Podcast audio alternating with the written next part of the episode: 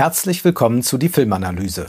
Heute mit Indiana Jones, Jäger des verlorenen Schatzes von Steven Spielberg. Nun denn, es muss sein.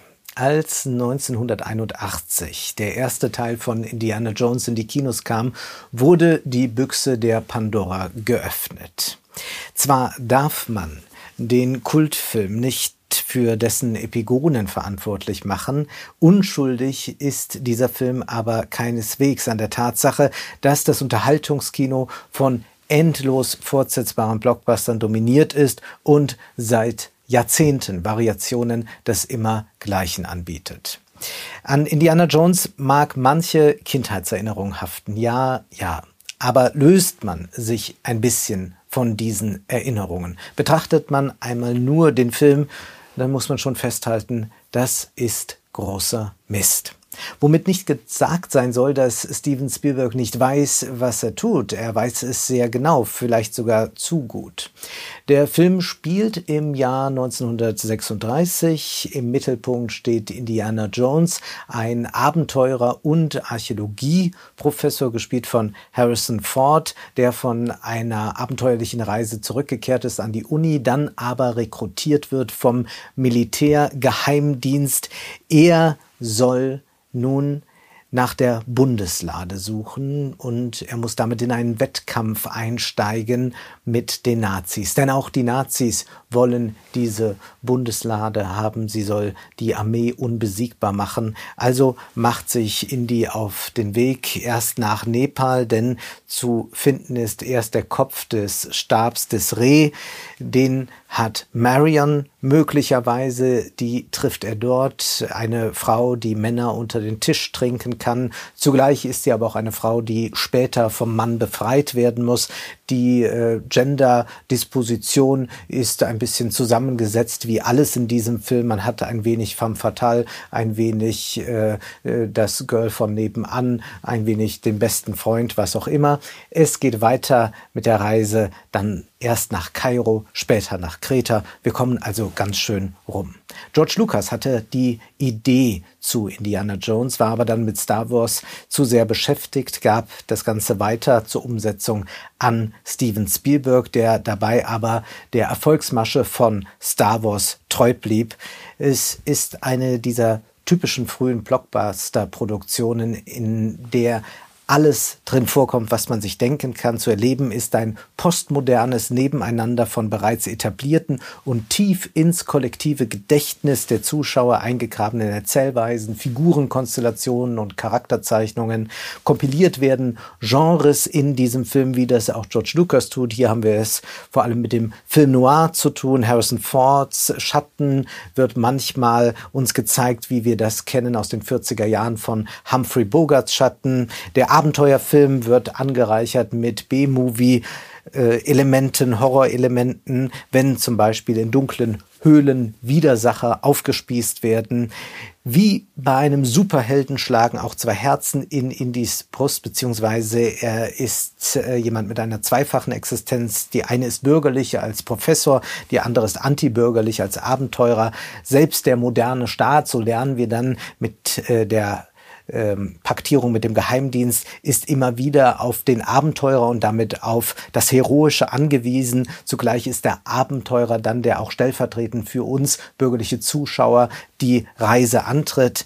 Der Western kommt drin vor. Wir haben eine Schießerei in einem quasi Saloon. Wir haben ein Autorennen. Komödiantische Elemente dürfen nicht fehlen. Es ist ein Familienfilm, weshalb Sex ausgespart wird. Indy schläft genau dann ein, wenn Marion anfängt, ihn äh, zu küssen im Bett. Indy agiert im Auftrag des Geheimdienstes. Er ist damit ein amerikanischer James Bond mit Lederjacke und Peitsche ausgestattet. Und das schwebte Spielberg, aber auch George Lucas immer vor, dass man einen amerikanischen James Bond schaffen muss. Es ist auch noch ein verquerer Historienfilm, insofern hier Nazis gejagt werden. Man könnte von einer Bricolage sprechen. Das ist ein Begriff, den Claude Lévi-Strauss in die Anthropologie eingeführt hat. Bricolage meint, dass Menschen ein Problem mit vorhandenen Mitteln und Werkzeugen lösen und nicht neue Mittel erfinden. Aber was ist denn nun das Problem von Spielberg und Lucas? Das Problem liegt darin, dass Hollywood sich in einer tiefen Krise zur damaligen Zeit befindet. Das Studiosystem ist in den 60er Jahren immer unerfolgreicher geworden. Dann hat sich New Hollywood gebildet mit hochinteressanten Produktionen, die mit Preisen überschüttet wurden, aber auch Zuschauer an äh, die Kinokassen lockten. Jedoch hat sich dieses Modell dann auch irgendwann totgelaufen. Auch das hat nicht mehr richtig gezogen. Und Lucas und Spielberg haben nun vor, eigentlich das Studiosystem zu reetablieren. Jedoch nicht mit neuen Mitteln, neuen Figuren, Erzählweisen, sondern aus bereits vorhandenem bastelte man etwas, das durch den Ersatz, durch den Einsatz neuester Technik neu wirkte, aber in Wahrheit ein alter Hut war. Man kann sagen, das ist ästhetisch ein reaktionärer Akt, aber wie wir sehen werden, auch ideologisch ist es ein reaktionärer Akt. Wir müssen gleich über Gott sprechen. Was wir bei der Blockbuster-Produktion sehen, ist, dass sie funktioniert mit einer großen Normierung, einer Normierung der Ausdrucksmittel und der Gefühle. New Hollywood lebte davon, dass man ganz andere Gesichter, Emotionen auf der Leinwand sah. Ob in Taxi Driver oder eine Frau unter Einfluss, was auch immer. Es ging um eine Gefühlswelt, die nicht so leicht kommodifiziert werden konnte. Aber hier findet nun eine Kommodifizierung der Emotionen statt. Wir bekommen in Indiana Jones emotionales Junkfood präsentiert, das durch das Budget, das enorm groß war und durch John Williams symphonische Komposition geadelt werden soll. Aber wenn wir uns einmal ansehen, was die Schauspieler da eigentlich machen, dann kann man das doch zusammenfassen als Grimassen schneiden. Diese Eindimensionalität führt notwendigerweise zum Ressentiment. Die stereotype Figurenzeichnung mag sich für die Nazis noch eignen, um sie cartoonhaft darzustellen. Man hat den diabolischen, man hat den tumben Siegfried. Die Darstellung anderer Völker aber gerät durch diese Weise dann doch sehr schablonenhaft. Hollywood blickt hier geradezu kolonialistisch auf die anderen, wie wir das aus Tarzan-Filmen kennen. Und das das passt sehr gut in eine politische Ära, die dann aufblüht, nämlich die Ronald Reagan und die Bush Senior Ära. Es geht in dieser Ära um Aufrüstung, Ausweitung geheimdienstlicher Aktionen, die familiären Werte werden betont und das Religiöse kehrt zurück in den Diskurs. Wir erleben das, was man Neokonservatismus nennt. Man bastelt sich eine Welt dabei aus Popkultur. Ronald Reagan ist eine Figur der Popkultur gewesen und alten Werten zusammen und findet sich dann ein vor einem Schauspielerpräsidenten, der von einem spirituellen Amerika träumt und der auch glaubte, dass die Gründerväter Amerikas einem Engel begegnet sind. Möchten wir wohlwollend sein, können wir manche Darstellungen der anderen als Zeitkolorit abtun und sagen, so machte man das eben damals. Aber worüber wir nicht hinwegsehen können, ist der religiöse Kern. Technisch ist Indiana Jones zu dieser Zeit ein hochmoderner Film, zweifellos. Das zeigt sich schon in der furiosen Action-Ouvertüre und wir wissen auch, die anderen Indiana Jones arbeiten mit einer solchen Ouvertüre. Das hat die Funktion, das Publikum gleich in eine Situation hineinzuwerfen. Es ist dann dort erst orientierungslos, die Neugier wird entfacht und zugleich lernen wir so den Actionhelden kennen, wie wir ihn am besten kennenlernen können, nämlich indem er in Aktion gezeigt wird. Der Actionheld ist keiner, der lange über sein Tun spricht, sondern der handelt. Bewegung ist ohnehin die notwendige Bedingung für Film und im Blockbuster-Kino erlebt dieses Bewegungskino dann eine rasante Beschleunigung. Wir erleben mit dieser Beschleunigung aber auch ein Aufkommen unglaublicher Redundanz. Da ist dieser wiederkehrende Spannungsaufbau. Zunächst einmal ist da grundsätzlich dieser Wettlauf in die gegen die Nazis. Wer wird als erstes bei der Bundeslade sein? Und dann gibt es diese kleinen Wettläufe, äh, diese kleinen Momente. Wird er es noch schaffen? Fällt die Tür jetzt gerade zu? Kann er sich noch halten? Und immer ist es ganz, ganz knapp. Diese Dramaturgie finden wir bis heute in nahezu jedem Blockbuster. Um mit der Beschleunigung Schritt zu halten als Zuschauer, müssen wir uns aber auf nichts Neues einstellen. Das wird kompensiert also das Schnelle dadurch, dass wir vor allem Vertrautes präsentiert bekommen. Eigentlich ist es wie mit riesengroßen Logos, wenn wir durch Innenstädte gehen, ob wir schon mal da waren oder nicht, völlig egal. Wir kennen die Geschäfte, wir kennen die Logos, wir kennen die Leute, die uns entgegenkommen, die die entsprechenden Shirts tragen. Und das zeigt sich dann auch sehr deutlich daran, dass man solche Sketche in den Blockbuster integriert, also auch Szenen, die man schon tausendmal gesehen hat. Eine Frau springt in äh, die Arme eines Mannes und ruft dann aber gleich, du Mistkerl, nimm deine Finger weg. Man hat also fast ein Blockbuster-Ritual oder Blockbuster-Rituale erschaffen, auch entsprechende Symbole wie der Schlüssel, der gesucht werden muss und andere Gegenstände. Aufgelockert wird das dann nur mit kleinen Überraschungen, wenn Indy mal nicht zur Peitsche greift, sondern lieber die Pistole nimmt. Und bei all dem hat der Klamauk die Funktion, die Brutalität etwas bekömmlicher zu machen. Denn brutal ist dieser Film durchaus. Indy hat auch einen Antipoden, Belloc. Er ist ein Franzose, er ist kein Actionheld. Er agiert wie ein französischer Kolonialherr, vor allem dadurch, dass er Anweisungen gibt. Sich selbst macht er nicht schmutzig. Seine Hände sind dazu da, um den Hut zu richten, äh, zu rauchen. Hier wird also das alte Europa gegen das neue anpackende Amerika gestellt. Und das zeigt sich dann besonders deutlich, dieser Kontrast im Aufeinandertreffen in der Bar, wenn Belloc und Indy ganz nah beieinander sitzen, wenn gleich diese Szene auch darauf angelegt ist, eine gewisse Nähe zwischen den Figuren aufzuzeigen. Wo gleichen sie sich? Sie arbeiten im Auftrag, sie sind Abenteurer.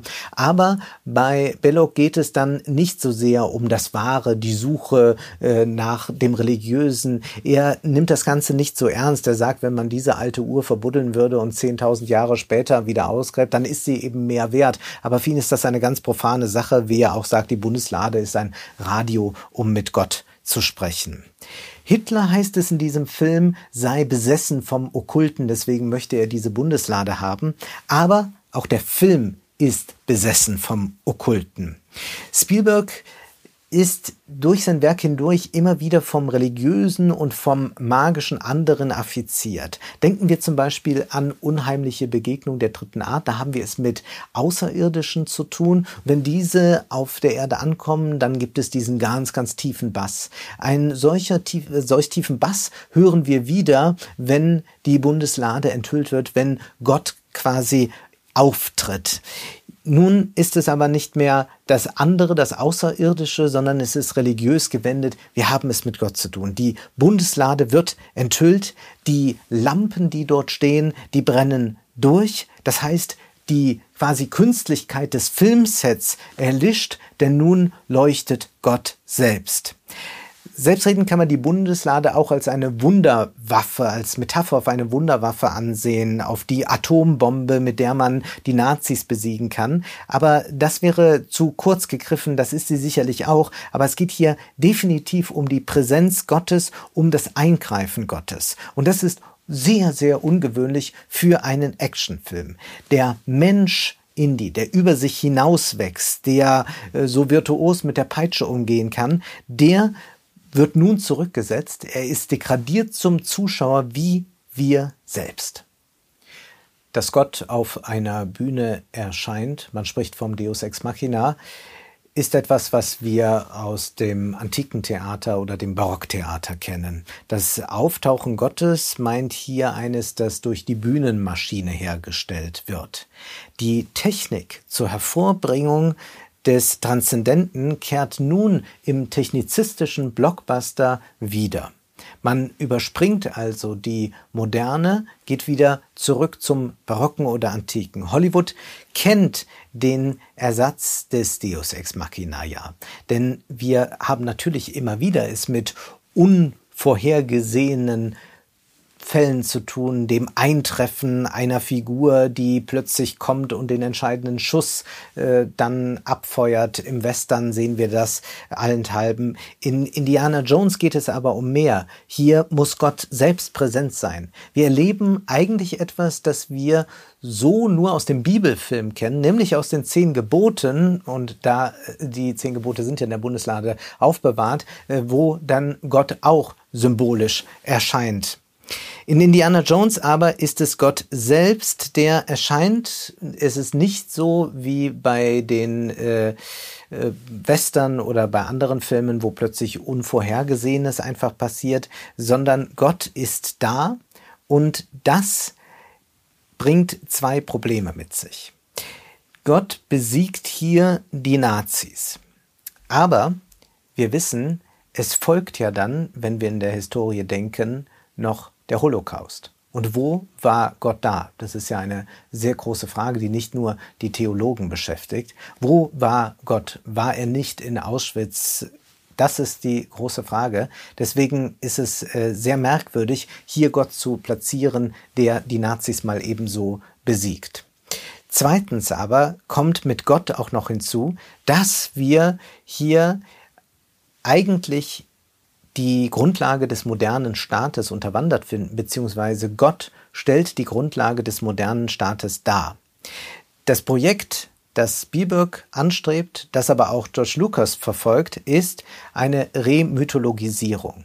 Das Blockbuster Kino bietet die Substitution in Zeiten der äh, Substitution äh, in Zeiten der Säkularisierung. Das heißt, Indy ist ja eigentlich ein Wissenschaftler und müsste die Bundeslade nur untersuchen wollen. Er darf sie aber nicht untersuchen. Diese Bundeslade wird am Ende konfisziert vom Staat und dieser packt die Bundeslade in eine Kiste und diese Kiste wird hineingeschoben in ein riesengroßes Lager. Es ist fast wie in einem Kafka-Roman äh, in dieser Holzkiste. Da lagert die Bundeslade, sie ist nummeriert. Äh, man wird sie wohl wiederfinden, aber wenn man von außen jetzt draufblickt, wenn man diese ganzen Kisten sieht, weiß man nicht, wo sie steckt. Aber es bedeutet natürlich, wenn diese Kiste dort in diesem staatlichen Lager ist, dann ist sie nach wie vor im Besitz des Staates.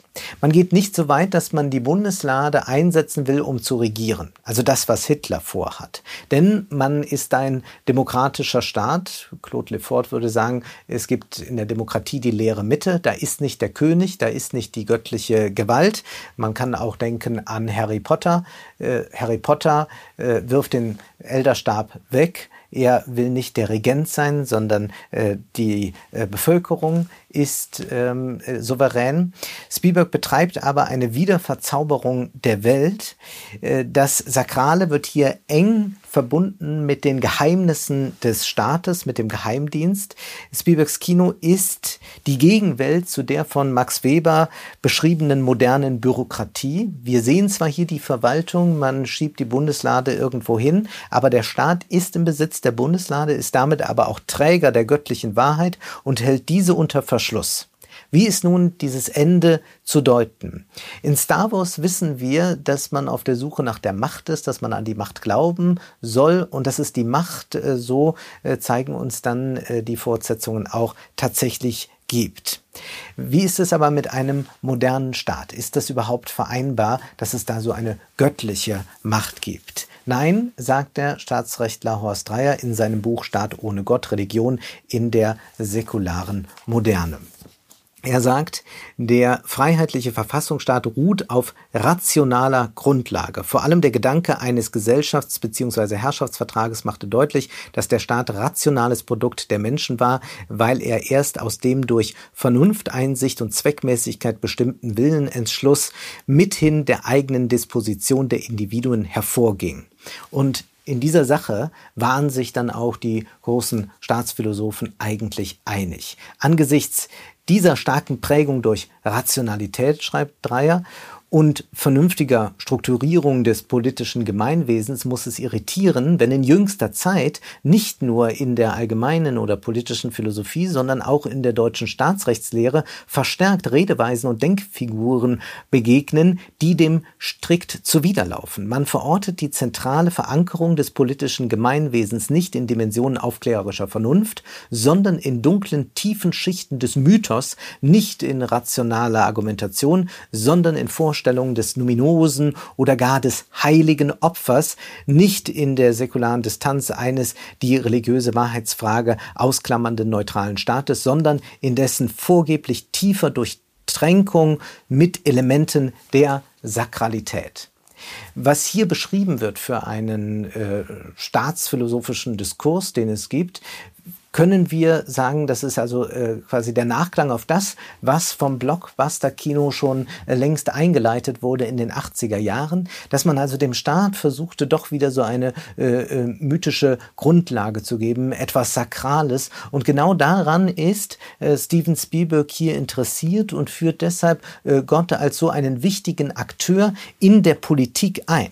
Denn man könnte ja die Nazis als Gegner auffassen, auch äh, sie als äh, moralisch böse äh, ganz leicht charakterisieren. Man benötigte aber eigentlich Gott nicht als Legitimation und auch nicht als Geheimwaffe. Man braucht keine mythische Grundlage für die amerikanische Demokratie nicht und auch nicht in der Bekämpfung der Nazis. Denn was die Nazis tun, ist Unrecht. Das ist rational begründbar und damit auch rational bekämpfbar. Spielberg erteilt dem aber der Rationalität also und damit auch der Aufklärung eine Absage. Er bringt Gott nicht nur zurück ins Kino, sondern aus den USA wird auch, wenn man so möchte, wieder God's Own Country.